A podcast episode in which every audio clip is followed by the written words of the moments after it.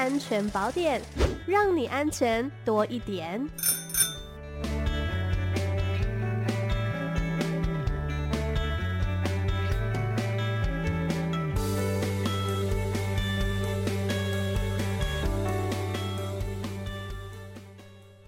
还有我们今天的安全宝典单元，邀请到的是云林县警察局妇幼警察队的张朝顺侦查员。你好，哎，主持人你好。嘿，我们今天要来跟大家讨论什么样子的主题呢？哦，我们来跟大家宣导一下这个去年六月一号施行的跟踪骚扰防治法。哦，是这个跟踪骚扰防治法呢，在去年上路之后，其实呃有看到在新闻上面有看到一些案例哦。那首先要请朝顺来告诉我们，关于这个跟踪骚扰行为，它有哪一些特性？然后这个跟骚法是为了保护民众什么样的权益呢？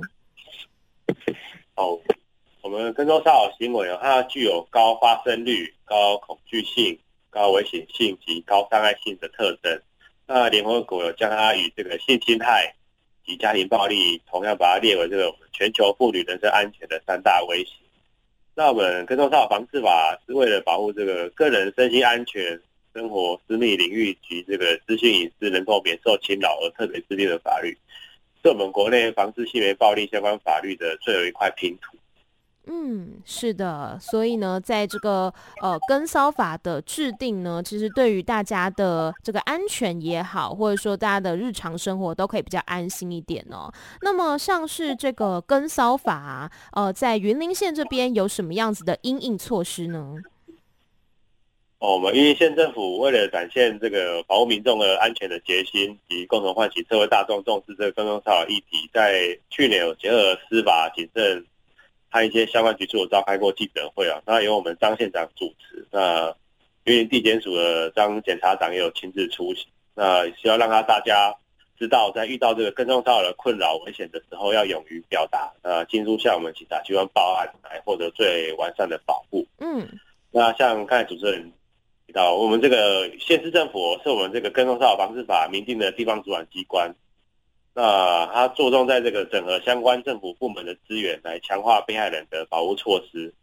那其中由我们警察局来负责这个案件的受理调查，呃，核发书面告诫和协助这个被害人申请保护令。那由社会处来负责被害人的保护辅助，啊，由卫生局来负责被害人和这个加害人的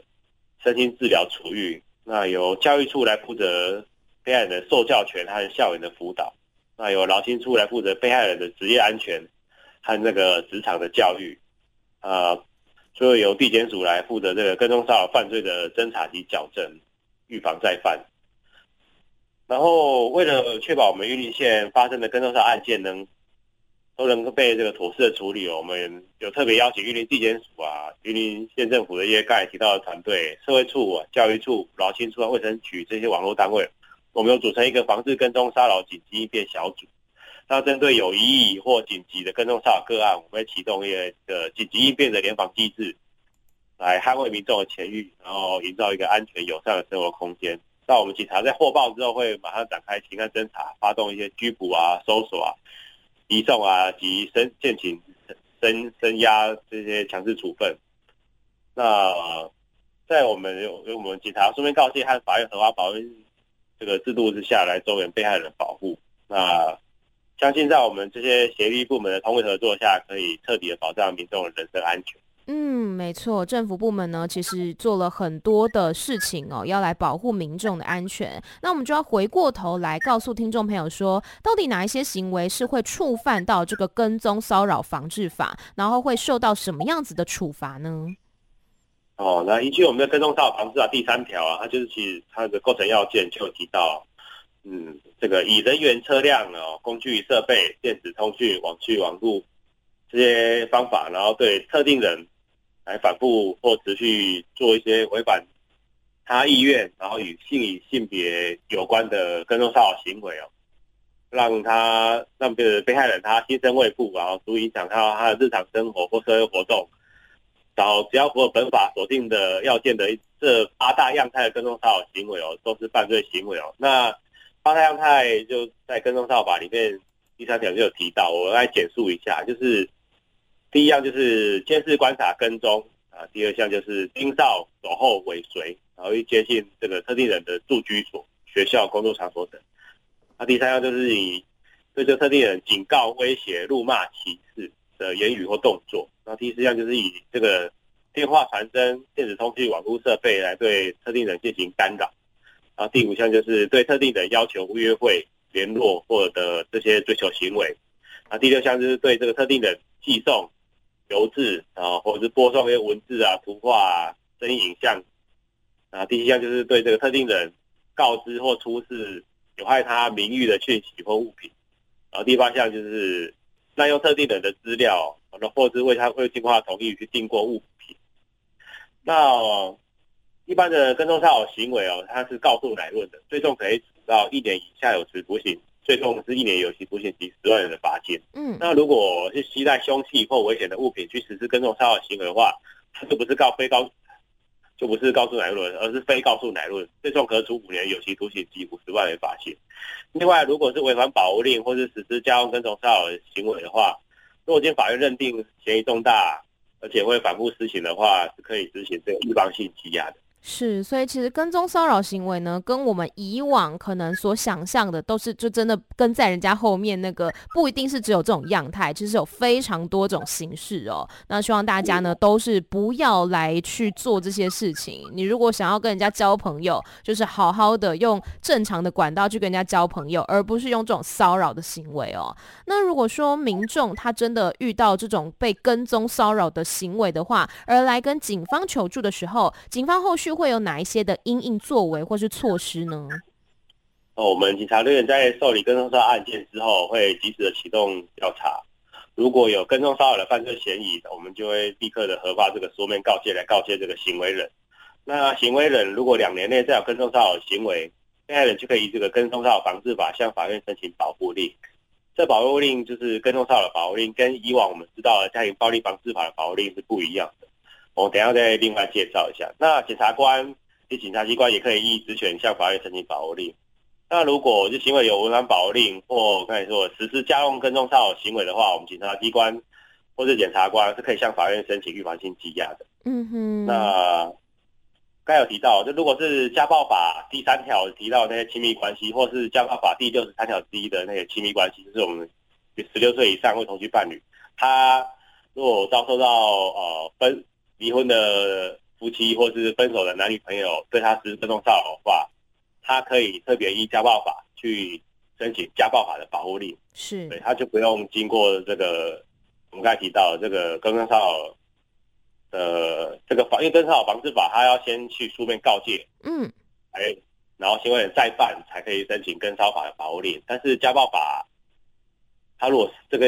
被害人是适用家暴法的，刚才提到第三条的亲密关系或第十六三条自己的亲密关系的话，他可以直接用家暴法是直接申请保令的，不用再经经过这个书面告诫这个程序。嗯哼，那另外，我们同时为了加强这个被害人保护措施，如安全提醒啊，住家安周边周边的巡逻，或是为我们转介他安置庇护，是提供被害人民众更完全及时的保障。那同时也会让这个跟踪骚扰的行为人受到法律的制裁。嗯，没有错。那么可以分享一下，说在云林县这边有受理的跟踪骚扰案例，有什么样子的故事吗？哦，好啊，可以分享几件。然后有一件是那个离婚的夫妻哦，他们虽然离婚了，还同住在一个屋檐下。那因为这个前夫趁这个前妻不在的时候，偷偷潜入前妻的房间里面去装设这个针孔摄影机，那就被这个前妻给发现了，报案了。那这个前前夫。除了涉嫌这跟踪骚扰防治法之外，有涉嫌到妨碍秘密罪，因为他除了去监视他的一举一动，发现一举一动的话，还是装监视器，那就会涉及到妨，另外再涉及到妨碍秘密罪。那另外有一件是女性的行为人，这个女性的被害人啊，他们双方曾经是同事的关系，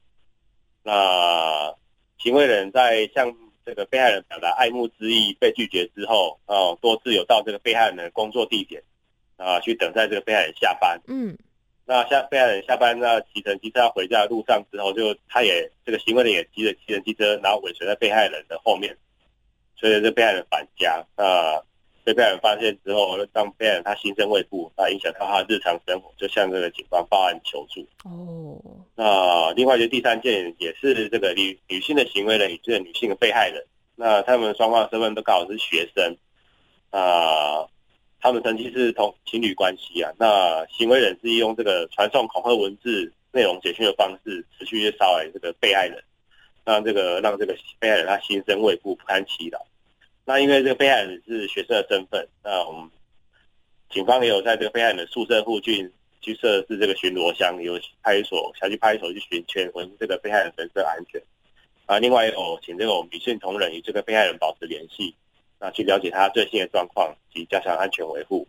另外我们有因为是学生嘛，我们刚才有有另外联系联系的学校。呃，老师啊，教官啊，去加强被害人在校内的人身安全维护。嗯，那我们最后在此也要呼吁这个，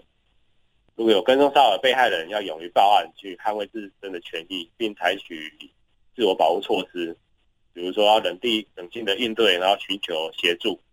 然后。尽量可以的话，就是看能不能用手机呀、啊，比较方便去收集一些相关证据，记录过程，是，或是提，然后提升自我防卫意识，然后避免去正面接触这些行为人。那我们警方绝对会严正执法，来来防治这个性别暴力。嗯，了解。那我们今天呢，非常感谢张朝顺侦查员的说明，谢谢您，